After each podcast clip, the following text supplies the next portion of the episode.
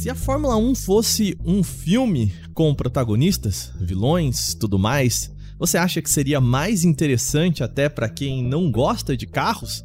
Essa é a ideia da série da Netflix F1 Drive to Survive. E eu sou Wagner Waka e eu estou acompanhado de quem gosta de Fórmula 1, gosta de carros aqui. Seja bem-vindo, Felipe De Martini. Eu já gostava de Fórmula 1 antes de antes da Netflix, hein? Desde moleque. Sou, sou um guerreirinho aí. Antes de virar série, é isso?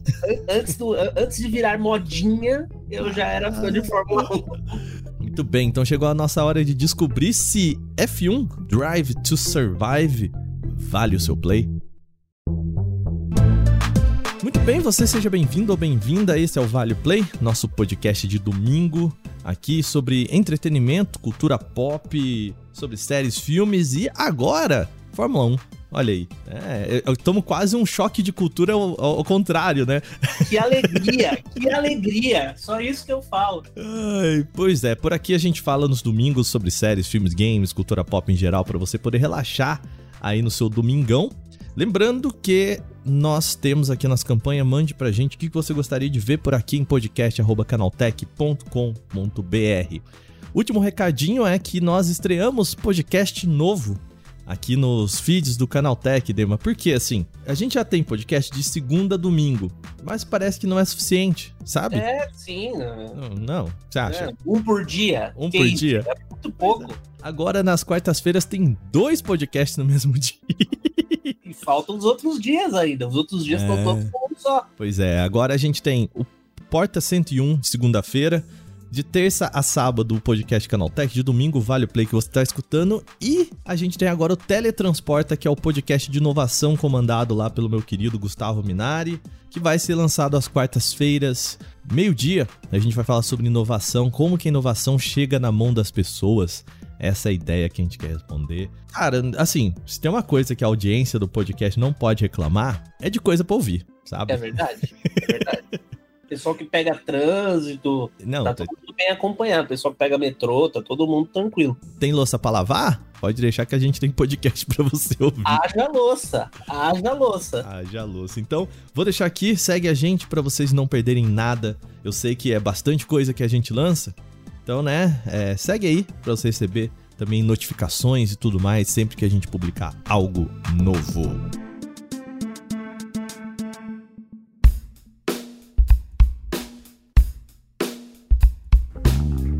Bom, Derma, vamos pro, pro papo do nosso Opa. programa por aqui, né? A gente tá falando de uma série de Fórmula 1 da Netflix. Eu queria que você explicasse para nossa audiência o que que é, da onde vem, para onde vamos, como que funciona essa essa história aí do Drive to Survive.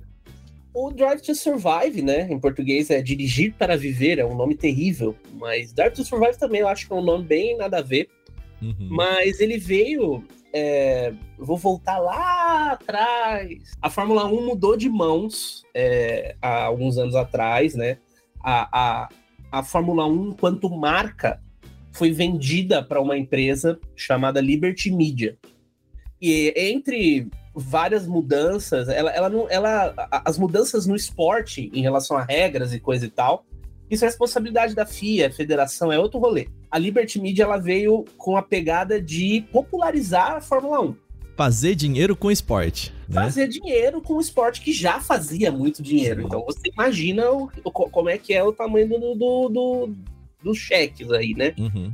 Porque, assim, aqui no Brasil a gente tem. O pessoal tem muito esse sentimento de tipo, ah, depois do Senna, a Fórmula 1 nunca mais foi a mesma porque aí tiveram ali muitos anos de supremacia do Schumacher, depois teve muitos anos de supremacia do Vettel, teve piloto brasileiro, teve Rubinho, teve Felipe Massa, o Brasil depois perdeu o protagonismo, né? Faz muitos anos que a gente não tem é, é, piloto brasileiro. E esse mesmo movimento ele se traduziu em outros países, mesmo países apaixonados por Fórmula 1, como o Reino Unido, é, Japão. Houve uma queda de audiência, houve uma queda de interesse porque a gente tinha sempre aquela coisa, toda corrida que você assistia era o mesmo cara que ganhava. Longe da discussão se, é, se o Schumacher é o melhor de todos os tempos, eu acho que é, mas enfim. Esporte é isso, né? É, é esporte é, é isso. Tem, tem, aquela coisa, é sempre o mesmo cara ganhando, tem a mesma equipe, o mesmo cara ganhando todas as corridas. Então, puxa, é chato.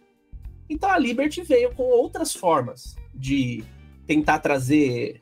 É, tentar trazer público. Então ela uhum. investiu em redes sociais, ela permitiu que as equipes brincassem muito mais nas redes sociais deu muito mais protagonismo para os pilotos, mas a grande sacada foi a parceria com a Netflix, né? O Dive to Survive chegou agora em 2023 a sua quinta temporada e numa Netflix que cancela shows o tempo inteiro porque fazem muito sucesso, mas não sucesso bastante. Você tem cinco temporadas de uma série da Fórmula 1. Ah, mas essa se paga, com certeza essa se paga fácil, Entendeu? né?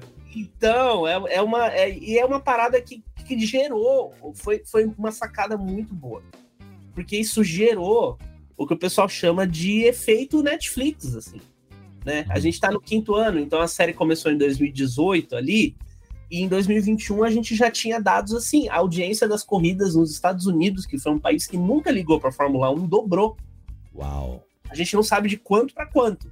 É, pode ser de um para dois, né? Do para dois é dobrou. Dobrou tanto que esse ano a gente vai ter três corridas nos Estados Unidos. É, tá. Okay. Tinha só uma, ano passado foram duas, teve mais uma em Miami, já foi um show absurdo, os caras fizeram até.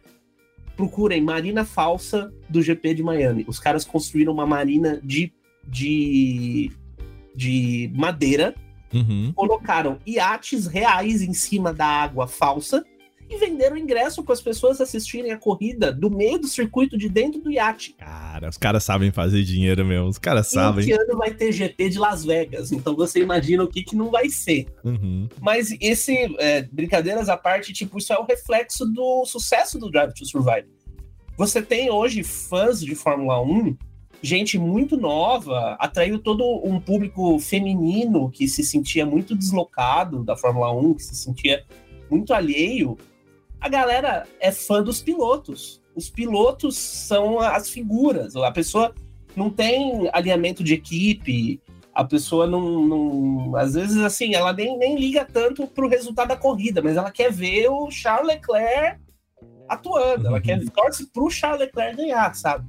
Então, é. criou-se também uma, uma, uma abordagem muito muito legal para a Fórmula 1 de fanbase mesmo. É, e participa, né, Dema, do que a gente tem visto nos esportes no geral, assim, até no futebol, é, no vôlei, quando a gente viu é, um, um, dos atletas da, da seleção brasileira lá que virou é, um estouro no TikTok mostrando bastidor, né, nas Olimpíadas, eu esqueci o nome dele, um cara super carismático. É, a, gente vê essa transformação do atleta também em uma figura de influenciadora, né? É, e, e, acontece na Fórmula 1 também, né? É, e foi um alinhamento de, de estrelas, assim, muito. Muito. Eu não sei até que ponto há um planejamento por trás, com certeza há, nem que seja mínimo, mas a gente está também numa geração de pilotos da Fórmula 1 que tem muita gente jovem. Uhum. Os, os, caras que são velho de guerra na Fórmula 1, eles não são tão velhos assim. Né? O, o, acho que o mais velho é o Alonso, que tem 41 anos, mas a maioria dos caras mais antigos ali, que estão há mais temporadas, o Checo, né, o Sérgio Pérez, o Verstappen, o Lewis Hamilton, que são essas figuras muito conhecidas, que estão há 10 temporadas, 7 temporadas, tem 30 e poucos anos. Então são caras que ainda têm chance de dar um, um gás e ficar alguns anos na Fórmula 1 mais. Ao mesmo tempo, entrou uma geração de jovens que não só todos eles têm a mesma idade, mas eles cresceram juntos na carreira. Então eles têm uma amizade muito forte, eles estão sempre se provocando, estão sempre dando risada um do outro.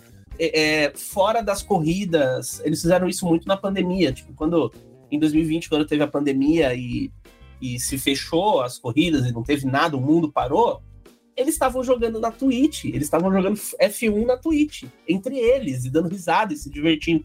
Então, isso também favoreceu muito a Netflix, porque você tem ali as histórias de broderagem, você tem todo mundo ali muito próximo, muito brother, todos meio que com a mesma, mesma origem ali, e são histórias legais. E ao mesmo tempo, o drama, que é o que a Netflix mais ama, que nesse ano aí na quinta temporada sobrou. Sobrou é. drama. Aí, Demo, eu quero te perguntar, né? Pra, pra pessoa que tá ouvindo a gente, nunca viu falar dessa série, nunca viu falar. A gente tá falando de uma ficção ou é, é meio um mockumentary, né? Aquela ideia de assim, é um documentário meio dramatizado, né? Criando personagens, criando tramas, mas é baseado na temporada real, é isso? É, a Netflix já apanhou bastante por causa dessa coisa da criação de dramas. Uhum. A ponto de, por exemplo, temporada passada, é, o Verstappen, que foi a, a, temporada passada do Drive to Survive, que aí no caso é sobre a temporada de 2021, né? Uhum. Da Fórmula 1 o Max Verstappen não quis participar porque ele não gostou da forma como ele foi abordado na temporada anterior da série.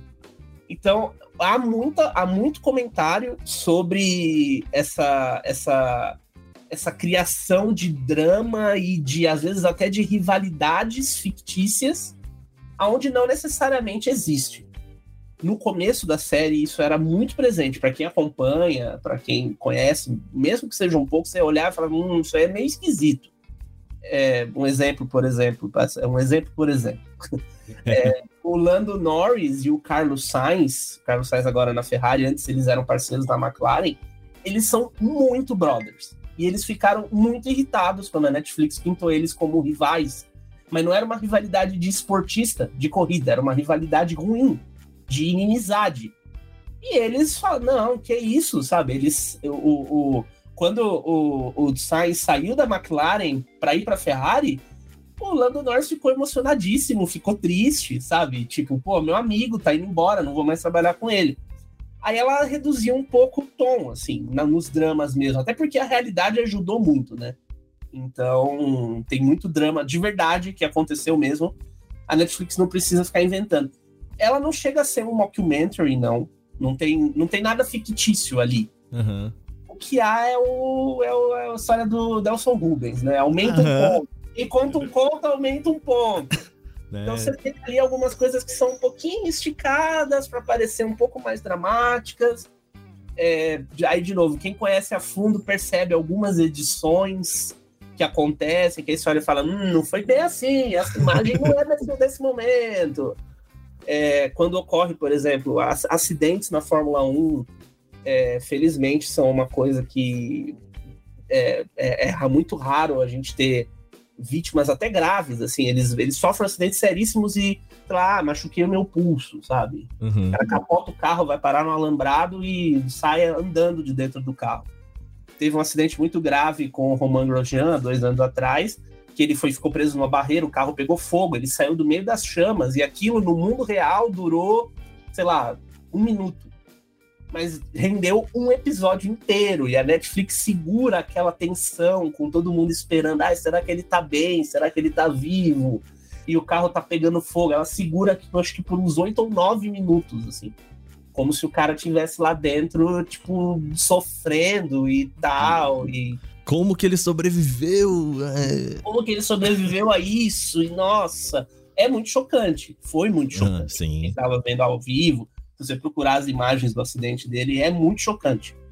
Mas a Netflix dá essa dramatizada, que em alguns casos funciona, porque a proposta da série é.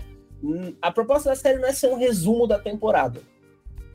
Então ela não quer te contar só o que aconteceu ela quer te mostrar as pessoas que estão por trás das corridas de carro.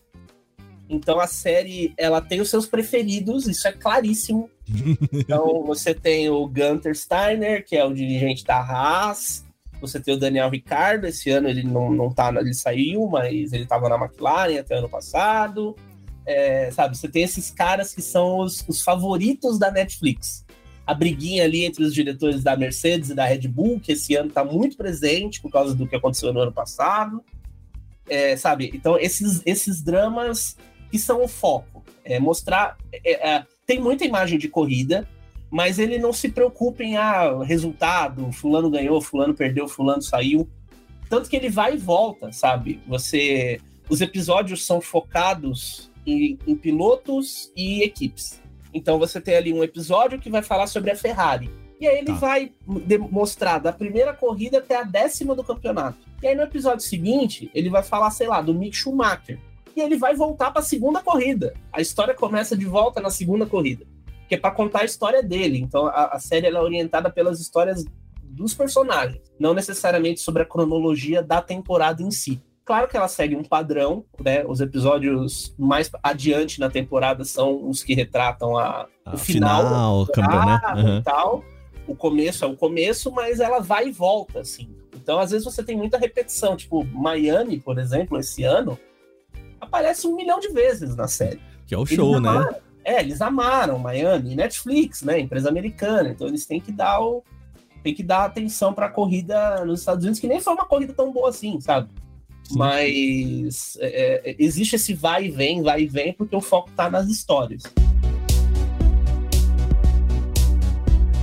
Aí, Dema, assim, a gente tá falando de é, pessoas, né? Você que é uma pessoa que curte Fórmula 1, a gente teve a oportunidade, coincidentemente, na mesma vez, de acompanhar a Fórmula E, né? Ver, ter a, a vivência ali de acompanhar a corrida de pertinho e tal. É, mais uma pessoa que não entende nada de Fórmula 1. Vou dizer assim, difícil não entender nada, né? Pelo menos ver uma corrida, a pessoa provavelmente já viu na televisão e tudo mais. Mas assim, aquela galera meio distante da Fórmula 1.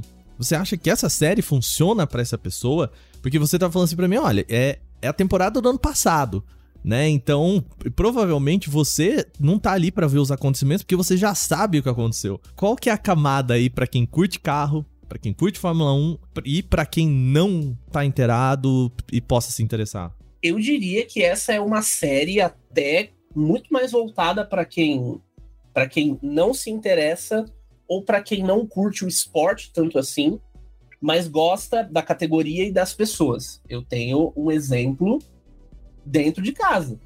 Uhum. Minha namorada nunca tinha assistido uma corrida de Fórmula 1 na vida. Era aquela pessoa que sabia, não, é o Senna. Ah, tá, o Senna foi um grande piloto, Schumacher ganhou um monte de coisa, é isso aí. Aí a gente começou a namorar, eu falei, ah, não, domingo tem corrida e tal, vem aqui em casa, vamos assistir. Ela assistiu uma corrida comigo e achou chato pra cacete assistir, porque são 60 voltas. Aí sabe aquela, nossa, faltam 55 voltas. Que hora que vai parar para trocar o pneu? É esse tipo de ação que a gente tem. Eu adoro. Mas uhum. para quem não conhece, pode ser um pouco chato para você chegar assim, sabe, de sopetão. Mas ela se interessou pela tecnologia e pelo visual dos carros e tal, e pelo visual das próprias corridas. Eu falei, ah, assiste o Drive to Survive na Netflix. Ela devorou o Drive to Survive. Assim, Uau. em uma semana ela assistiu as quatro temporadas e hoje ela é a pessoa que às vezes me manda as fofocas da Fórmula 1. Ela é a pessoa que agita o rolê é, Fórmula 1. Sabe? Esse final de semana a gente tem um almoço meio-dia, domingo. Nesse momento que você está ouvindo esse episódio, eu estou no almoço uhum. e tô corrida. E ela veio me chamar a atenção porque eu marquei o almoço pro horário da corrida. Vacila, hein, Dema? Vacila, hein? É a primeira corrida da temporada, sabe? Então, é, claro, é aquela coisa, ah, esse é o meu exemplo, é um exemplo, mas é, é o efeito Netflix que eu falei. Você, isso se reflete, você percebe principalmente no Twitter.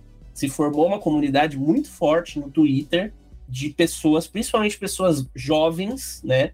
molecada mesmo, pessoal de 15 até 20 anos, assim, que nunca se interessou por Fórmula 1 e que agora tá fissurada nível ir no aeroporto receber os pilotos quando eles chegam pro GP do Brasil. É, é um caos em, em Guarulhos, desde a, nos últimos dois anos, assim. Waka, os ingressos pro GP do Brasil esgotaram em duas horas. Meu Deus eles é coisa de, de Lola Palusa, sabe? Uhum. Eles abriram a venda de ingressos, acho que no dia seguinte ao GP do ano passado, esgotou em duas horas, acabou, não tem mais para nenhum setor. Até os setores que custam 4 mil reais estão esgotados. Então, é, é, esse é o nível da, da, do efeito Netflix que o pessoal chama. O pessoal gosta muito de falar sobre uma coisa de, de forma pejorativa, assim, o famoso tipo, ai, é, os modinha e tal, que eu brinquei no uhum. começo. Mas é, é, claro, é claríssimo a influência que a série teve na economia da Fórmula 1. E, e Dema, ela, ela é estrategicamente posicionada também para isso, né? Porque você tá falando assim, tem a quinta temporada para te contar a história, tipo, para fazer quase o, a, o que a gente vê nas séries, né? O anteriormente na Fórmula 1 né, para você se engajar, entrar nesta temporada já, né? Porque você falou, ó, saiu agora e domingo começa essa nova temporada, né? É sempre assim, é sempre uma semana antes, duas semanas antes assim do começo da nova temporada. da nova temporada do esporte é Sim. é quando estreia uma nova temporada do Drive to Survive. É sempre assim. Então, é, é, é, perfeito isso que você falou. Ela funciona como anteriormente na Fórmula 1 e também como uma forma de apresentar os novos pilotos, né? Porque um dos dramas que a série sempre aborda é a questão de quem vai ficar, quem vai entrar, quem vai sair. Os caras bons que não conseguem contrato porque tiveram um ano ruim, ou porque a equipe não tem dinheiro, ou porque tá vindo um novato aí melhor que ele. É, sempre tem esses dramas, assim. Então, ela também é. E, e esse ano, a, o Drive to Survive, eu senti que deu um foco muito grande para isso, porque normalmente essa, essas movimentações de negociação de contrato e tudo mais, elas apareciam na série sempre mais pro final. Por causa da cronologia, no mundo real isso também começa a aparecer só no segundo semestre e tal. Agora não, eles estão desde o segundo episódio já falando, e aí, fulano vai ficar? E aí, fulano vai sair?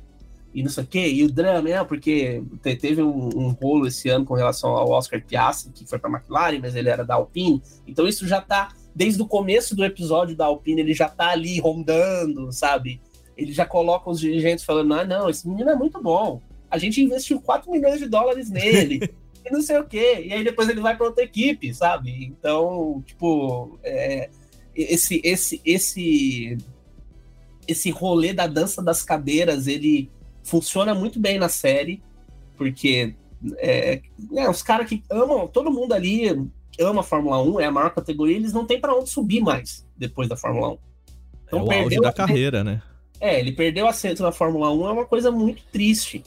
E a, a Netflix explora isso de uma forma muito muito boa, assim, muito boa no sentido do, da dramaticidade da série e muito boa também no sentido de mostrar os caras mesmos, de mostrar, não é, ela não é, não é sensacionalista nesse sentido. E, e é um esporte importante para isso, né, Dema? Porque assim, é, é um esporte que uma certa porcentagem, não vou nem me arriscar a dizer qual, mas é uma certa porcentagem piloto e uma certa porcentagem máquina. Né? Então, assim, a, o, o, pessoa desatenta que não conhece o esporte vai falar, pô, mas quem tem o melhor carro ganha, né? E é um jeito também, talvez, de, de falar, cara, esses são as pessoas que. Esse é o atleta. De tirar um pouco dessa. Dessa ideia de que quem ganha é o carro, né? Ou, ou enfim, né? Existe uma equipe, existe o atleta, né? E não, não só tirar essa ideia de que quem ganha é o carro, que ela, é, eu concordo com ela, inclusive, eu acho que... Tem uma porcentagem aí, né? Não, é, eu, eu acho que um, um piloto muito ruim no carro da Red Bull, ele tem muito mais chances de ganhar do que o melhor piloto do mundo no carro da Williams, uhum. que é a, uhum. a, última do grid, sabe? O carro demanda... O ca... Se o carro não for bom, pode, pode vir o Schumacher melhorar, não, vou voltar a pilotar. O Schumacher vai sentar no carro da Haas. Vai ficar em 15 quinto Uhum. Não vai conseguir. É, mas ele, eu acho que mais do que mostrar o piloto em si, ela desmistifica essa ideia de que só importa quem chega em primeiro. Uhum. Porque a hum. Fórmula 1, ela tem um rolê também de prêmios para as equipes. Então, os pilotos não ganham prêmio, tem salário e tal, mas a, a FIA, que é a federação, ela paga prêmios em dinheiro ao final da temporada de acordo com a classificação, porque são dois campeonatos, né? Para quem não entende, vou explicar. Tem o campeonato de pilotos, que é o campeão mundial, o fulaninho, o Max Verstappen, mas tem também o, o mundial de equipes, que aí soma as pontuações dos dois pilotos para ver qual foi a melhor equipe. Então, às vezes você tem, por exemplo, um piloto que se destaca muito e ganha o campeonato mundial, mas a equipe dele não ganha o campeonato de construtores porque a outra equipe foi muito sólida, apesar de não ter conseguido colocar um piloto no primeiro lugar. E isso tudo vale dinheiro. O primeiro colocado do campeonato de construtores ganha X, o segundo ganha Y, e assim vai descendo. Então existe toda uma briga assim, e você vê os caras comemorando assim: Uau, nós conseguimos a quarta colocação. você vê uma equipe falando assim: Este ano nós estamos aqui para conseguir de quinto para cima porque isso é grana, isso garante a sobrevivência da equipe até para o ano seguinte. Garante um investimento em um motor melhor, né? Um garante investimento em um motor melhor, garante pilotos melhores, porque eles vão conseguir pagar melhores salários. E ao mesmo tempo você tem esses pilotos menores, em equipes menores, que estão lá no pé do grid, mas que de repente o cara chega em nono. E aquilo é o melhor resultado da carreira dele. E aquilo joga a equipe para cima e todo mundo comemora. É, aqui no, no GP do Brasil, por exemplo, ano passado, o Kevin Magnussen, que é da Haas, que é uma das equipes do pé do, do grid, ele, ele conseguiu uma pole position. E aquilo foi tipo assim, uau, todo mundo tipo, meu Deus, mesmo todo mundo sabendo que o cara ia perder a pole position na primeira curva. Uhum. Mas o cara tirou uma pole position do chapéu ali, sabe? E isso foi muito doido. E a Netflix também desmistificou isso um pouco. Não, é claro que ganhar é o que mais importa. O campeão é o campeão, todo mundo se lembra dele. Mas existe competição para baixo, existe drama para baixo também e existe uma busca por resultados melhores, porque você chegar em 16 ou você chegar em nono, ou você chegar em quinto, isso justifica até se você vai ter um contrato no ano que vem ou não. Então tá, tá tudo ligado, sabe? Isso também é uma coisa muito boa. E os episódios do Drive to Survive das equipes menores, inclusive, são melhores do que os, os das equipes maiores. Que perrengue de verdade, né? É... Perrengue real, os caras sem grana, os caras batendo porta, sabe? É, você percebe que é diferente, assim. E a Netflix sabe disso também. O grande protagonista da série, como eu falei, é o Gunter Steiner, que é o diretor da Haas, que é uma das equipes do pé do grid, que tá sempre ali brigando para crescer. E é o, o aliás, nessa temporada ele é o personagem da série. Ele é o cara. Assim, eles investiram muito nele. Muito bom. Ah, eu acho que é, é uma série assim, é uma série que dá para você assistir ela casualmente. É, eu não acho que é uma série muito boa de maratonar, porque ela pode ser um pouco repetitiva. Porque, como eu falei, você tem ali um episódio que fala da Ferrari, e aí eles vão falar sobre o Grande Prêmio da Inglaterra. E aí, no episódio seguinte, eles vão falar sobre o Mick Schumacher. E eles vão falar de novo sobre o mesmo GP, só que por outro lado. Então, isso pode soar um pouco repetitivo. Ao mesmo tempo, ela tem episódios curtos. Os episódios são de 30 minutos, 40 minutos. Então, é uma série muito rápida que dá para assistir. Quem quiser ir além, eu recomendo também o, do, o documentário do Alonso, que tem no Prime Video, que é sobre os anos que o Alonso ficou fora da Fórmula 1. caramba! Então, então, e a volta dele para a Fórmula 1, né? Então pode ser aí um, um, Não tem a mesma pegada do Drive to Survive, mas é um, é um material muito bom. Acho que são duas temporadas também, chama Fernando. É, vale a pena assistir também, se você for maratonar o Drive to Survive desde o início você vai ver que tem um gap de Alonso ali. Uhum. Então, é, é, vale a pena também para complementar aí. E, assim, é, o, o, o, como eu falei, o Grande Prêmio do Brasil tá esgotado e é muito caro, mas você tem outras categorias que você consegue ir. Todo final de semana tá tendo corrida em Interlagos, e agora no final, no final do, do mês vai ter a Fórmula E, pela primeira vez em São Paulo. Que é então, legal, viu? A gente já foi, né, Dema? É bem legal também. Então, é, é, mais bar... é bem mais barato. Uhum. Então, também é uma coisa assim, se você se interessar e quiser ir além, assistir uma corrida no autódromo, a Fórmula 1 é muito cara e os ingressos estão esgotados, mas você consegue ir assistir outras categorias, às vezes até corrida Interlagos tem categoria que a corrida é de graça, você só chega lá e assiste, sabe? Então é, é muito legal para ter você vê de perto aquilo que tá na série, sabe? Que é muito glamorizado. E aí você vê ali de perto, é, é bem interessante. Agora, Dema, então para fechar, eu vou fazer a pergunta primordial desse programa, mas eu até sei já a resposta. Então, Fórmula 1, Drive to Survive, vale o play? Vale muito, vale muito, assistam. Muito bom. Então, terminado esse momento principal aqui, vamos rapidamente para o nosso quadro o Vale Ficar de Olho.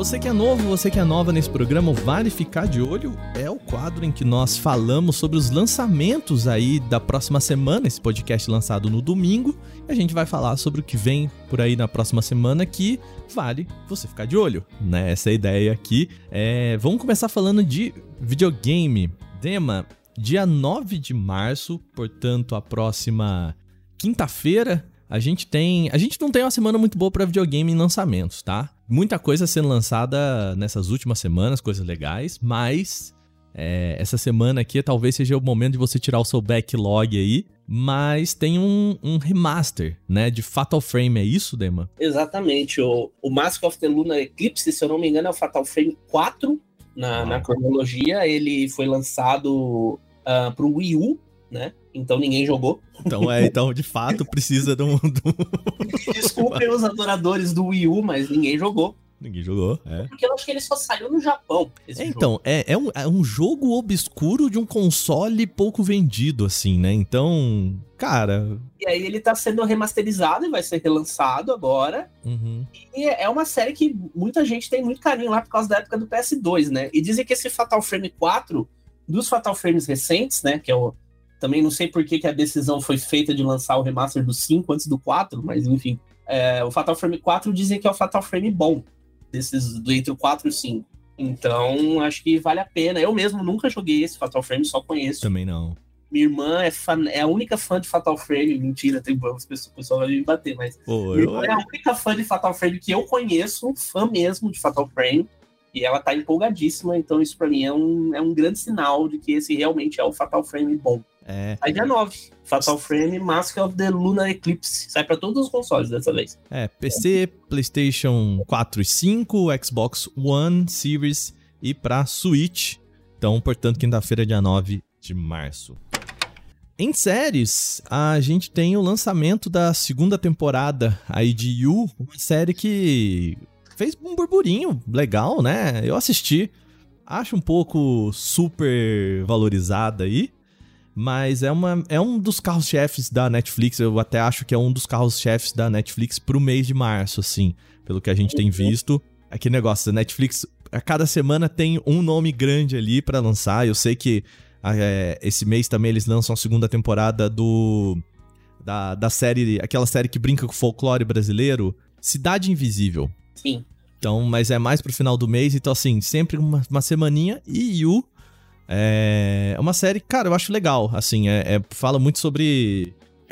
Sobre relacionamentos, sobre relacionamentos abusivos, né? Sobre stalker, sobre toda essa, uhum. é, essa relação aí. Gerou muita polêmica por causa disso, né? Muita gente não entendeu muito bem o, o meio do caminho, assim, do, do que é uma pessoa muito apaixonada por uma pessoa patologicamente apaixonada, enfim. É uma série que, que propõe algumas coisas interessantes e o 9 de março também aí. É isso. Lembra de alguma outra coisa? Acho que não, né, Dema? Cinema não, também não. Assistam, assistam o Grande Prêmio do Bahrein também. Ah, é? Tá Olha aí.